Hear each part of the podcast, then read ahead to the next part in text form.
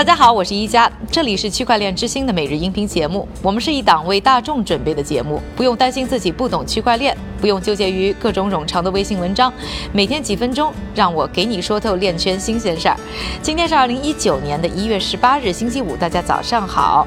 今天呢，我们首先啊，来关注一个和新一代数字货币有关的话题。看过呢我们第一集和第二集区块链之星纪录片的朋友呢，可能还记得啊，我们呢说过呢，比特币之所以发展遇到很大的限制，有一个非常大的问题，就是它的延展性，交易速度呢太慢了。有很多人呢都把它呢归结于主流普及度低的主要原因。而为了解决这个问题啊，包括像麻省理工学院、斯坦福大学和加州大学伯克利分校在内的七所美国顶尖高校的教授们呢，则要联手啊，创造一个叫做 Unit E 的。数字货币，期待呢，它在保持去中心化特质的同时呢，能够达到啊前所未有的交易速度。那这个项项目呢，是由学者发起、对冲基金支持的研究分布式技术的非盈利机构组织。DT2 的首个项目计划呢，在今年下半年啊就会问世。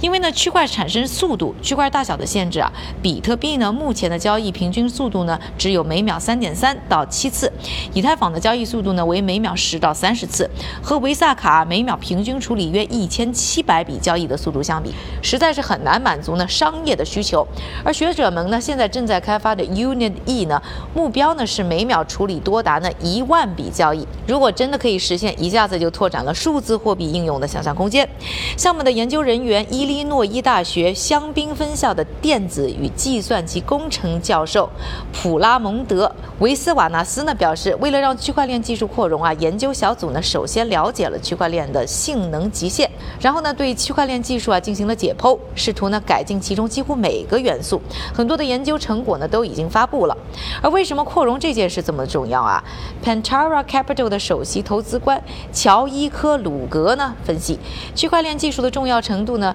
就看能不能快速扩容。如果可以。那么它的重要性呢，就是可以跟互联网呢达到一个级别的。如果不能，那它就会面临呢和 3D 打印一样的下场，就是呢实用不起来。当然，现在其实很多人呢都在扩容问题上的下功夫，这个方面呢也有很大的竞争。我们区块链之星纪录片和我们的音频节目呢也和大家介绍过的，比如说像闪电网络，而有像以太坊的一些升级方案等等。那 Unit E 呢独立技术指导委员会的负责人，伊利诺伊大学香槟分校电子和计算机工程。助理教授安德鲁米勒呢也表示，虽然长期来看最好的技术呢应该会胜出，但是短期来看，像 Unit E 这样的新项目未必就能马上获得巨大的关注度。至少我是觉得呢，Unit E 这个名字呢听上去就不像 Bitcoin 比特币这么容易被大众传播。你是不是看好呢？还有你觉得数字货币能不能克服扩容的挑战呢？欢迎你留言告诉我。下面的时间呢，还是交给我们的韭菜哥，他为大家准备了一组呢链圈的最新快讯。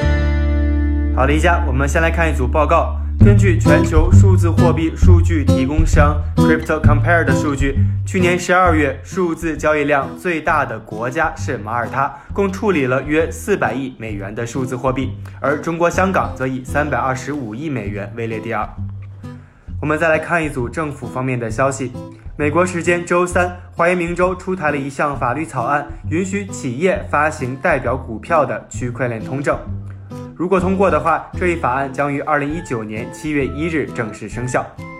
第二条消息，美国航空航天局 NASA 宣布，他们计划用区块链技术来改进广播式自动相关监视系统。最后，我们再来看一组企业消息。